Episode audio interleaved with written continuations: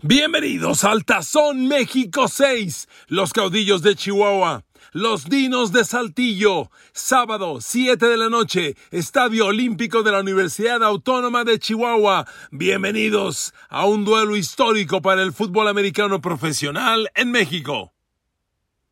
Queridos amigos, bienvenidos a mi podcast, edición especial por la final del fútbol americano profesional en México, un deporte que yo he seguido desde niño y que seguiré siempre como aficionado y como periodista apoyando, y sobre todo porque esta liga está haciendo muy bien las cosas. Nunca antes he visto en México, y mire que ha habido intentos, una liga profesional con estos resultados. 10 equipos una temporada regular de 10 semanas, seis equipos en playoff, un tazón azteca, show de medio tiempo con Panteón Rococó. A ver, esto en México no se había hecho nunca antes. Y yo espero que la final del próximo sábado, se lo garantizo, va a ser un gran partido. Porque los caudillos son un equipo explosivo, abierto, que ataca con el balón en el aire, profundo, vertical, con un coreback que jugó en la Universidad de Auburn jugó División 1 en Estados Unidos y no cualquier división, ¿eh?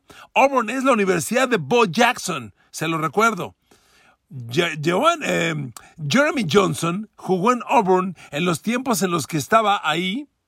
Derrick Brown, un tackle defensivo que fue primera de draft y que sigue con los Carolina Panthers de la NFL. Jeremy Johnson, quarterback de caudillos, es contemporáneo a Derrick Brown, este tackle defensivo que hoy es NFL. De ese tamaño es el talento que juega en la NFL. Otro jugador con el que jugó Jeremy Johnson, Byron Cowher, a la defensiva que juega en los Pats con Bill Belichick. Bueno, se lo platico y le doy la referencia para que se dé cuenta la proporción de talentos que están aquí. Ese Jeremy Johnson lanzó 32 pases de touchdown en la temporada regular, porque tiene un grupo de receptores fantástico. Empezando por Joan Manigo. Este hombre es fantástico. Cuando Joan Manigo tiene el balón en las manos, cosas grandes ocurren. Tuvo nueve recepciones de touchdown, pero devolviendo patadas es una amenaza en las mismas proporciones. De hecho, Joan Manigo es el líder de la liga en yardas combinadas, sumando las de receptor y las de regresador de patadas. Sumó más de mil yardas, mil quince en la campaña regular y es por mucho el jugador más peligroso que tiene la LFA. Y juega con caudillos. Por eso Jeremy Johnson cuando va a lanzar busca a Joan Manigo o busca a Emmanuel Keith Harris o busca a Marcus Hardy y con estos tres receptores más el corredor Justin Lewis es un ataque de altas proporciones. Pero Dinos de Saltillo no es cosa menor. Si Joan Manigo y Jeremy Johnson son una combinación imparable. En Saltillo, la estrategia es fundamentalmente la de un equipo corredor. El trío de corredores que tienen, complementarios, cada uno hace algo diferente al otro. Julio Covarrubias, Emilio Fernández, que es un Jerome Bettis en proporción mexicana y el veterano Omar Holum son muy poderosos y la suma de los tres es interesante. Ahora, Saltillo debe salir a correr el balón como prioridad, pero su coreback, Eric Niño de la Rosa, sí o sí tiene que lanzar el balón. Por dos razones. Si Caudillo sabe que Dinos viene a correr, bajar 7, 8 hombres a la línea de scrimmage para pararle la carrera va a ser una labor, ah, no quiero decir sencilla, pero muy obvia, y le van a parar la carrera. Necesita Niño de la Rosa, amenazar por aire, intimidar y con ello abrir la defensa de caudillos. Por eso yo creo que el coreback de Saltillo tiene que lanzar el balón y yo creo que tiene que lanzar 20, 25 pases, porque además tiene un grupo de receptores bien interesante. Y eso incluye a Duntevion Gross, a Eldrick Massington, que tuvo una gran temporada jugando con Galgos y a final de la misma lo cambiaron a estos dinos y yo tengo la sensación no lo han explotado. Y el tercero, James Okiki. Estos tres receptores no están lejos del trío de caudillos. Tiene que usarlos Eric Niño de la Rosa, porque le repito, es muy obvio imaginar que Dinos va a salir a correr el balón y cuando Caudillos le baje 7, 8 hombres a línea de scrimmage y le pare la carrera, Eric Niño de la Rosa tiene que hacer daño por aire y eso va a abrir el partido. Pero miren amigos, estos dos equipos se enfrentaron en temporada regular. Fue un duelo que terminó 29 a 19 en favor de Caudillos, pero fue un duelo bien parejo, ¿eh? Primer cuarto iba ganando Dinos 9 a 7. Al terminar el tercer cuarto, el marcador era 26 a 19. Solo un touchdown de 8 la diferencia. Perdón, un touchdown de 7 normal. 26 a 19. El cuarto periodo se fue sin puntos, solo un gol de campo de caudillos y así el score final de 29 a 19. Pero fue un duelo bien parejo. Ahora, otro asunto que yo identifico en el tazón azteca la defensa contra el pase de Dinos. De acuerdo a las estadísticas que no mienten, Dinos tiene la segunda peor defensa contra el pase. Le metieron 2.600 yardas aire.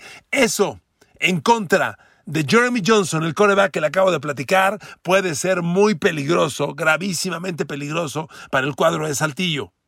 Por eso yo no dudo que Caudillos, cuya esencia es abrir la ofensiva, lanzar el balón profundamente, va a salir a atacar al perímetro de Dinos es fuerza de caudillos contra debilidad de dinos y entonces van a tener problemas. Aquí me regreso al ataque de dinos, por eso es muy importante que el equipo de Saltillo genere series ofensivas largas, que se apodere del balón mucho tiempo, que mantenga en la banca a Jeremy Johnson. La mejor defensa contra el quarterback de caudillos es que se quede sentadito en la banca y para lograrlo Emilio Fernández, Julio Covarrubias y Omar Holum tienen que dominar el balón. Miren amigos, aquí permítame ir una vez más al show, que es este Tazón México 6.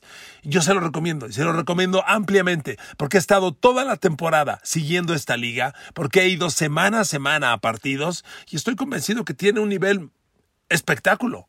A mí me entusiasma, a mí me divierte. A ver, Probablemente los dos mejores partidos que vi en la temporada involucraron a caudillos y las dos fueron visitas a la Ciudad de México.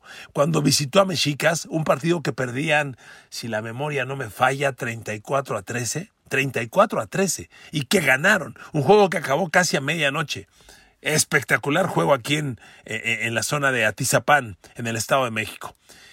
Y el otro partido, el de caudillos visitando a Raptors en la Universidad del Valle de México en Lomas Verdes. ¡Qué partido! Ahí Bruno Márquez jugó, bueno, su mejor partido del año.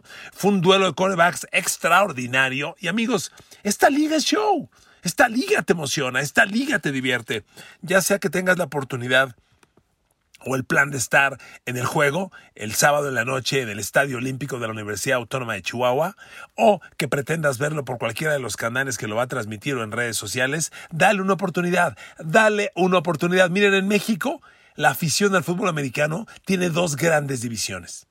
El que ve la NFL desde su casa y la ha visto siempre y le gusta, pero desconoce todo el fútbol americano de México. Y el otro sector es el que ve la NFL, pero también jugó fútbol americano o tiene hijos, va a la UNEFA, va a la Liga Mayor, va a la Intermedia y en este caso va a la LFA. Esos son los dos grandes mercados del fútbol americano en México, ambos movidos por la NFL como fans. Entonces, si ustedes de los que nunca ha ido al fútbol americano en México, denle una oportunidad. Se lo digo de verdad. Dele una oportunidad. No se va a arrepentir, se va a divertir, es un buen show. Ya le decía yo la magnitud de los atletas que tiene.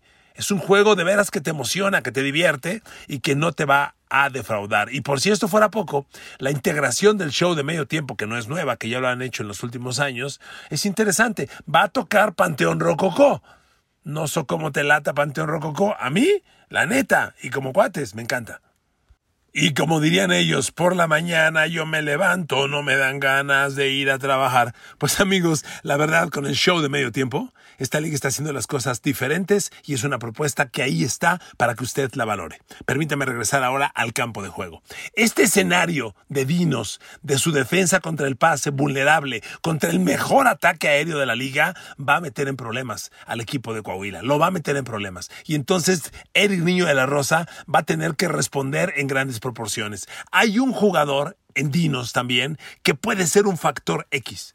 Resulta que Dinos en la defensa tiene a Jadarius Caesar, líder de la liga en capturas de coreback, con 13 y media. Si Jadarius Caesar da un juego importante, las cosas pueden cambiar. Miren, el partido que tuvo Caudillos contra Raptors, que ya le decía yo en la Universidad del Valle de México, lo más verdes, que fue un partido espectacular, acabó 42, 37, una cosa así, escandaloso, partidazo, auténticamente un gran juego.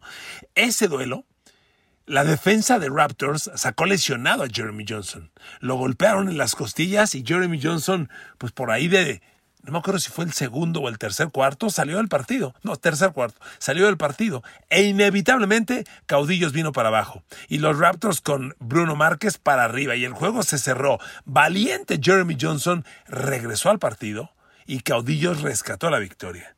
Le doy ese ejemplo porque, amigos, una jugada grande de la defensa, una jugada grande de Jadarius César, este a la defensiva de Dinos, sobre Jeremy Johnson, y las cosas pueden cambiar. Usted ve en persona a Jeremy Johnson y es un coreback de 1.92. Es un gigante, pero Jadarius César tiene la misma proporción, entonces sabe Jadarius César y sabe la defensa de Dinos que atacar al coreback es la clave en este partido. No le puedes dar tiempo. Claro que, que Caudillos tiene una de las mejores líneas ofensivas de la liga.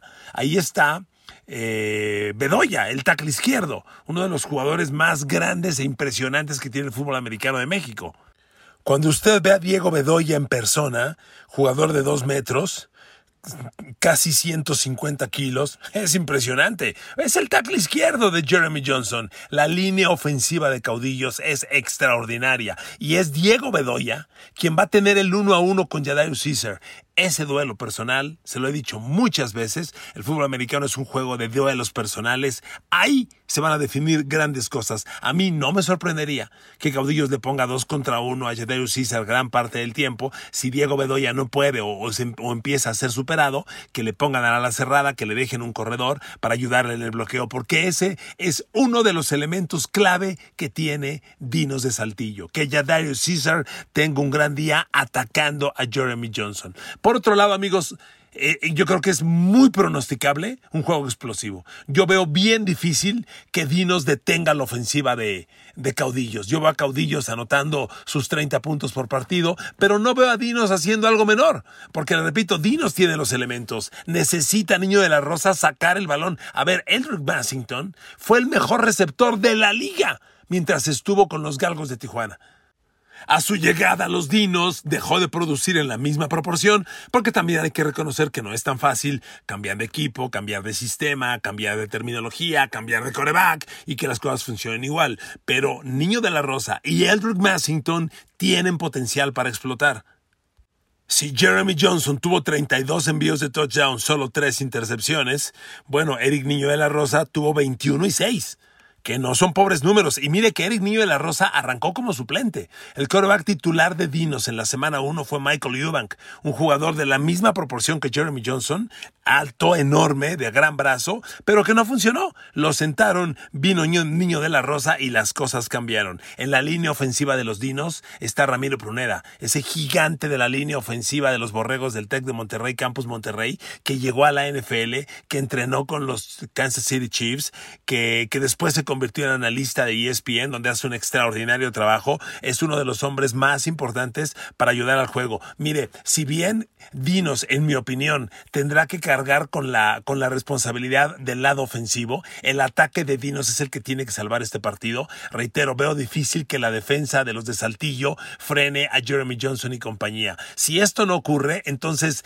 Niño de la Rosa y su ataque serán los responsables de rescatar a este equipo. Y para ello, tiene que lanzar el balón. Al lanzar el balón decididamente. Y hay otro factor X que a mí me gusta mucho. Me encanta, se lo digo de verdad. Julio Covarrubias. Este corredor novato del TEC de Monterrey, Campus Monterrey, es sumamente explosivo. A Julio hay que darle el balón cada que tiene la pelota en sus manos genera algo importante. Es un corredor con gran velocidad, con poder, pero sobre todo con una gran habilidad para romper tacleadas y para eludirlas. Yo le pongo el balón a Julio Covarrubias en pase pantalla, en jet sweep y siento que es sumamente peligroso. Es una, un arma X. Si Caudillos tiene a Joan Manigo, bueno, Dinos tiene a Julio Covarrubias. No en la misma proporción, pero no lejos, ¿eh? Este muchacho es realmente explosivo.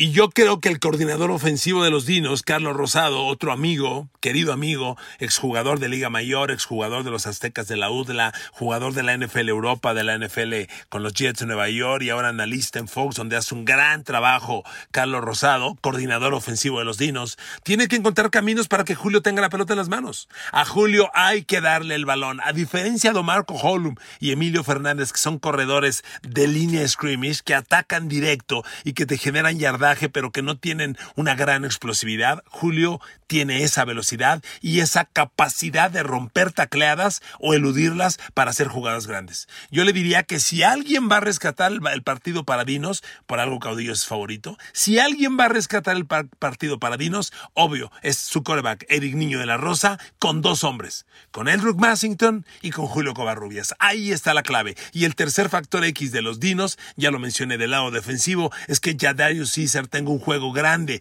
presionando, atacando, golpeando, incomodando a Jeremy Johnson, es la única oportunidad que tienen los dinos del lado defensivo. Que Jadarius Caesar tenga un juego espectacular, incomode y cambie el rumbo presionando al quarterback Jeremy Johnson. Amigos, dele una oportunidad a la, a la LFA, dele una oportunidad al Tazón México 6.